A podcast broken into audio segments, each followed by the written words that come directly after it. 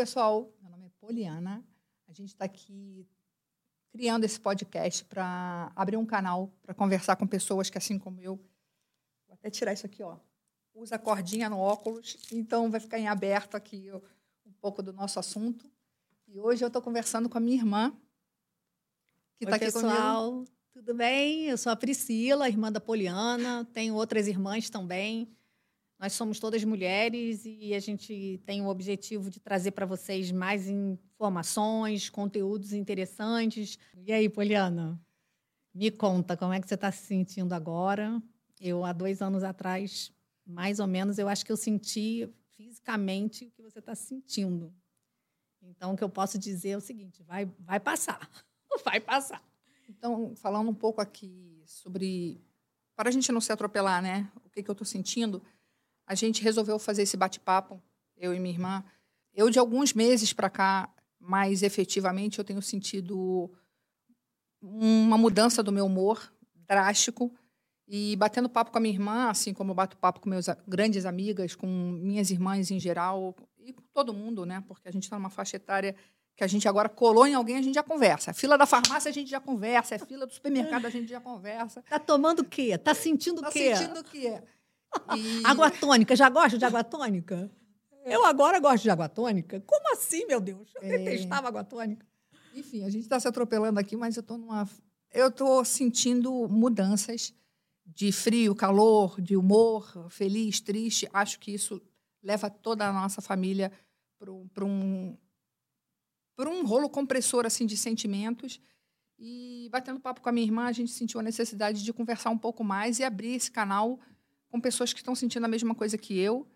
Não posso nem dizer que eu estou entrando na menopausa, porque isso seria é, até precipitado da minha parte, talvez. Por que não está entrando, não? Não sei, não tenho certeza científica. É, mas, mas é... eu acho que a certeza científica, a, a própria medicina, os exames é, regulares, é, nunca apontam exatamente com precisão, porque nós somos pessoas, indivíduos diferentes e existem tabelas e, e, e marcos que não são absolutos. Então, eu acredito que cada um deva perceber a sua menopausa e os homens a sua andropausa de acordo com as suas sensações de mudança. Então, assim como na adolescência você percebe coisas assim gritantes, que é crescimento de pelos pubianos, engrossamento de voz, acontece mais ou menos a mesma coisa quando a gente está passando para a vida mais madura, né? O nosso tom de voz vai modificando, é, a gente vai tendo uns pelinhos aqui que a gente antes achava que era daquela nossa tia bruxa.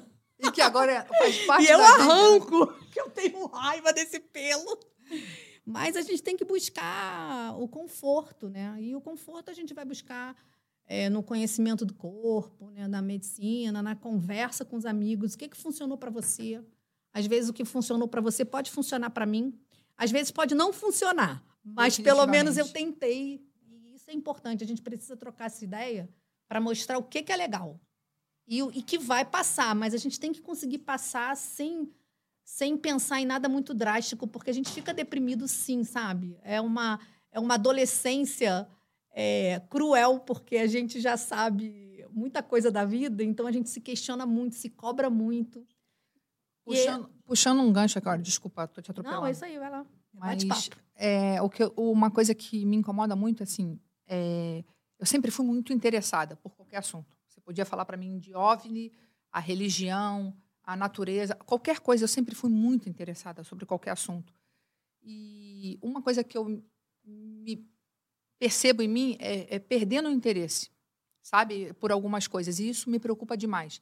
E mais do que perder o interesse, é você não ficar mais interessante para as pessoas.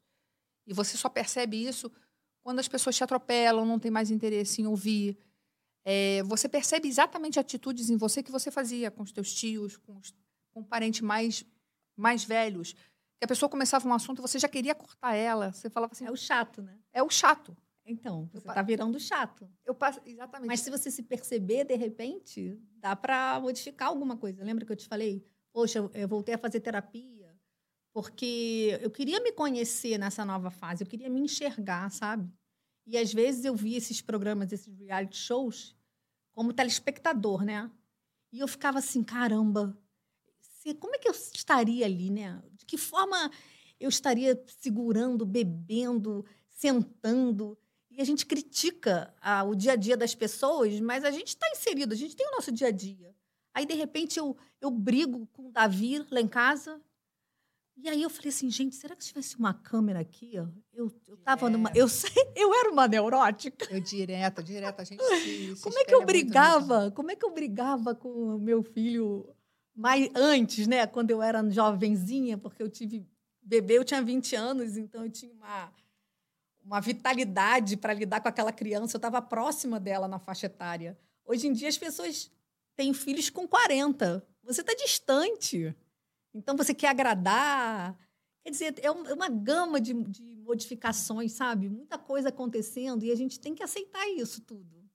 Eu acho isso, é, assim, eu tento me manter jovem, puxando um pouco do que você está falando, eu tento, quem me conhece, quem está no meu meio, vê o quanto eu tento me manter jovem. Às vezes eu até recebo umas patadas da minha filha do tipo, mãe, acorda, tipo, dá um, acorda Pedrinho, sabe? Você não faz mais parte desse mundo aqui. Pode parecer um pouco áspero da parte dela, mas assim, eu, me, eu tento me colocar no meu lugar, mas às vezes eu te pergunto, qual é o nosso lugar? Eu não sei qual é o meu lugar, porque eu não, definitivamente, eu não me sinto com a idade que eu tenho. Eu não quero. Mas como é se sentir com a idade que você tem? Quem disse para você que você tem que se sentir assim ou assado? Sabe, eu acho que a gente não tem que se conformar com esses estereótipos. Essa semana a gente viu uma discussão com a, com a Madonna, ela tendo que justificar ou explicar ou educar milhares de haters que entraram e discutiram o fato dela estar tá se vestindo de forma jovial e que na mesma semana o Brad Pitt no lançamento do filme dele ele se vestia de forma mais jovial ou mais diferente e estava sendo tratado como lindo, maravilhoso. Bom, primeiro que a Madonna é linda, maravilhosa e sexy. Eu acho que há de eterno, né? São pessoas que são divas e musas e você acha? Eu acho que diva e musa nunca. E Quer entrar pelo Elvis Presley agora falando? É, os maravilhosos nunca vão morrer mesmo. Agora, a gente está construindo a nossa história, somos é, cidadãos comuns. Eu posso me vestir como eu quiser, entendeu? Problema meu. Se eu colocar um pedaço da minha barriga de fora, eu tenho que olhar no meu espelho e entender se eu gosto daquilo ou não. Eu não tenho que estar preocupada se as pessoas vão achar que eu sou ridícula ou se eu não vou ser ridículo. Eu tenho que estar confortável comigo mesma. E outra coisa, o dia que ela é, ela, ela é figura pública, ela tem que aceitar também aquelas críticas todas. Sem dúvida nenhuma. Está exposta para isso. Está né? exposta para isso. Então, provavelmente, ela deveria falar da quantidade de pessoas que, que estão elogiando ela, dizendo que ela estava linda e maravilhosa. Quanto ao Brad Pitt, eu não gosto daquela vestimenta, mas... Eu não vi isso. É um, é um, Depois a gente pode tentar botar Eu brinco que é um exemplar da espécie que vale a pena se admirar. É. Ele, é um, ele é um homem lindo, né? E está envelhecendo de forma belíssima. Mas os homens, assim, sendo bem preconceituosa, homens envelhecem mais bonitos que as mulheres. É bem preconceituosa mesmo. Eu não acho. Eu acho que eu, eu estou acho. envelhecendo bem e eu não quero que tirem esse título de mim. Então, Podem tá, me ótimo. chamar de velha, do vovó, sou vovó de quatro. Eu acho que eu estou envelhecendo bem e eu procuro as coisas para eu envelhecer bem. Entendeu? Estou tentando, estou achando. O gosto mudou, né? Eu, eu, brinco, mas é verdade que eu gosto de água tônica. Eu nunca imaginei que eu ia gostar de água Eu não sabia que a água tônica estava associado a pessoas mais velhas. Então, está me dando conforto gástrico. É, verdade. Você teve mal-estar gástrico? Não, porque há, há, um tempo atrás eu já tive um problema mais sério e tive que fazer uma cirurgia. Hoje eu não tenho mais problemas gástricos, obviamente, mas eu, eu, vim é, eu mas eu acho que é um histórico nosso, da família até. Depois a gente pode entrar um pouco mais a fundo sobre isso, mas é, eu acho que a idade traz desconfortos que, de novo, vou bater. É, por mais que a gente não queira ter a idade que tem, a idade vem e nos nos diz todo dia, tipo, olha aqui, você não tem mais a idade que você tem, tá? Vou até puxar uma música aqui do Rapa, que tem aquela música Se meus joelhos não doessem mais. E é um pouco sobre isso, entendeu? É um dia você acorda, é uma dorzinha no joelho, é uma dorzinha no calcanhar, é uma dorzinha no pulso. E por mais que você queira fazer ginástica, eu tô ligada, eu tô bacana, eu tenho horror. Vem uma dorzinha de cabeça. E, de novo, vou falar um pouco do que eu tô sentindo. Desde sempre. Minha irmã adora festejar aniversário. É. E eu acho que aí já tem algum tipo de, de, de mensagem né, incutida nisso. Porque sim, Priscila sim. comemora aniversário todos os anos. É, não me incomoda. amam. Temos uma irmã festeira, boleira que, que, que faz. Eu não me incomodo nada fazer, fazer aniversário e nem somar idade. Eu não, não, não minto idade. Tem um episódio muito engraçado. Eu menti idade uma vez na minha vida. Eu menti. E eu estava com 41 anos estava separada pela segunda vez. Estava num churrasco. Todo mundo muito mais jovem do que eu. E eu com cara de quem não tinha 41 anos, tendo 41 anos. E estava ali, despretensiosa, tinha tomado calmante, estava bebendo só água. Com 41 anos, você tomava calmante? Tomava calmante, tinha saído de uma separação, estava triste, tomava calmante. Eu sempre tomei calmante episodicamente, graças a Deus, nunca mais do que um mês, dois meses, só para achar o fundo do poço e subir. Vou falar um episódio só sobre isso, tá? Tá. E aí estava num churrasco, numa festa, e conheci o André, que é o meu marido. Meu marido maravilhoso, que que consegue superar todas as minhas fases e sempre se manteve uma, uma graça. Lindo, me elogia sempre. André nunca, Mariano. É, nunca. Vamos aqui juntos. Nossa, um cara assim maravilhoso, especial. E eu conheci o André, foi, foi o meu terceiro casamento. Eu não queria saber de ninguém. E ele chegou todo gaiato, né? Eu digo que canastrices, canastrice 1, canastrice 2, Primeiro falou das minhas pernas e depois daí foi só canastrice. E eu lembro que eu tinha uma coisa assim, caramba, eu preciso. É, que idade esse cara tem? É, eu, como mulher moderna, é, sustentava a casa, etc. Eu tinha medo de uma pessoa se aproximar de mim e eu me envolver emocionalmente mais uma vez e ter que sustentar um cara. Eu não queria aquilo para mim. São as modernidades dos dias atuais, né? E aí eu, quantos anos você tem? Aí ele, 36. E eu, ah, tá. Eu falei, ai, meu Deus, mais novo, mas pelo menos não é tão novo. Tão mais novo assim, né? Já tinha aparecido uns de 28, 29, e eu empurrando. mas precisando daquele carinho, daquele, daquele elogio, né? E aí eu falei, ele, quantos anos você tem? Eu falei, ah, quantos anos você acha que eu tenho? Aí ele, 26. Aí eu, ah, pelo amor de Deus, eu falei que eu sou formada, tenho uma filha de 19 anos, como é que eu vou ter 26? E a Natália não tinha 19, ela tinha 21. Eu tinha 41, ela tinha 21. E ele, bom, se você tem uma filha de 19, então você tem 39. Eu, isso aí, 39. E nunca mais se falou em idade. nunca mais. A gente nunca mais deixou de se ver. Foi assim, um amor arrebatador. A gente se via todos os dias, a gente almoçava, ficava junto. Eu não queria que ninguém soubesse que eu estava em outro relacionamento sério. Então, ele dormia na minha casa e saía escondido, 5 horas da manhã, porque eu não queria que o Léo visse. Ou então eu dormia na casa dele e saía igual uma zumbi, às quatro e pouca, para ir para casa para botar o Léo para a escola. Que bacana. E assim a gente ficou, né? E aí nós resolvemos fazer uma primeira viagem com dois meses de namoro. Fomos para Las Vegas. Eu nunca tinha ido para Las Vegas, ele nunca foi para Las Vegas. Fomos para Las Vegas. E o André, criado totalmente diferente de mim, eu fui a primeira mulher assim, independente que ele teve que conviver, porque todas as mulheres que ele conviveu, na família dele, a relação é diferente, né? E aí, eu, eu com meu passaporte no aeroporto, com meu dinheiro, totalmente independente, e ele do meu lado, querendo pegar meu passaporte, querendo fazer o meu check-in. Eu, como assim? Só que eu estava agarrado na minha identidade, porque ele ia ver que eu já tinha 41 anos. Muito bom. Em nenhum momento a gente, eu fiquei com aquilo me assombrando. Eu preciso, em algum momento, falar de idade. Ele tem que saber que eu não vou fazer 40, que eu vou fazer 41. Aí foi muito engraçado isso, porque ele pegou a minha identidade, ele fez o check-in por mim, porque eu... Ele é bom de cálculo, né? Ele não, só podia ele, passar o olho ele, rapidamente. Como ele, muito discreto, ele não tocou no assunto. E a gente chegou em Las Vegas. É, Las Vegas você só pode beber ou, uhum. ou jogar com 25 anos. Eu, eu não sabia. É, é a, a maioridade lá, eu ah, acho é, que é 25 verdade, anos. americano, né? E todas as vezes que a gente sentava numa mesa para jogar alguma coisa, sempre chegava alguém e falava, pedia minha identidade. Aí eu entregava, era, olha, foi um, tapa na cara de identidade. 41, 41, 41. E ele, muito bem-humorado, ele começou num dado momento da viagem, ele falava assim, do you know? She is Tutankhamon. Tutankamon. E aí as pessoas riam, olhavam para minha cara, pediam a idade de novo. E foi assim, eu, fiquei, eu fui elogiada a viagem toda, porque as pessoas que não me conheciam lá é, é, ficavam pedindo, dizendo que eu não parecia ter os tais dos 25 anos, e eu estava num período que eu estava é, magrinha e estava bem. Mas aí eu fiquei pensando assim, caramba, né? Como pesa você ter que aceitar, como pesa. Você, eu estava ali sendo elogiada e estava tudo bem, mas, poxa, como era, foi pesado, uma bobeira de dois aninhos, né?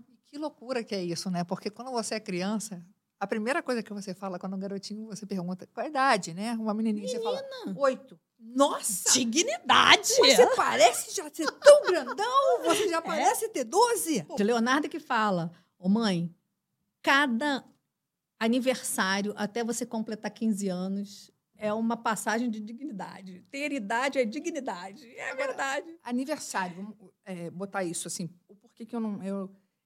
Quando você comemora um, um aniversário, é um ano a mais de, de, de, de, conhecimento, de vida, ou um ano a menos que você está comemorando? É Para mim é mais engraçado. Isso. Eu não tenho, talvez, por ter vivido esse período agora com a doença do Léo, né? É, eu não tenho, eu não tenho medo da finitude, sabe? Eu acho que eu estou um pouco mais conectada aí com a natureza. Estou um pouco mais do que o meu corpo. Eu acredito. Sei, estou achando. Pode ser que daqui a pouco mude, né? mas eu quero ter essa crença, né, que a gente é um pouco mais do que esse corpo. Então não me incomoda absolutamente nada. E outra coisa que aconteceu também muito marcante, isso eu senti assim muito pesado, foi quando eu virei avó. O peso de você ser avó. Acho que as pessoas tinham a expectativa que eu naquele momento que o Arthur nasceu, eu tinha que andar curvada, fazer bolo e crochê. Ou tricô, sei lá. E não era absolutamente nada disso, porque o nosso tempo é outro, né? Agora eu percebia nas pessoas, ah, ela é vó, ela é vó, como se tivesse acabado. Acho que você sempre teve mais resistência à idade, você não acha? Eu acho, e eu tenho a lembrança dos meus 15 anos que. Não sei, mamãe fez uma, uma festa surpresa para mim, acho que vocês não vão lembrar disso, mas a gente tem uma foto que eu tenho até hoje, que eu carrego, eu estava com uma blusa de flanela. Foi uma festa de 15 anos meus amigos do bairro na época, e eu tô todas as fotos assim, ó.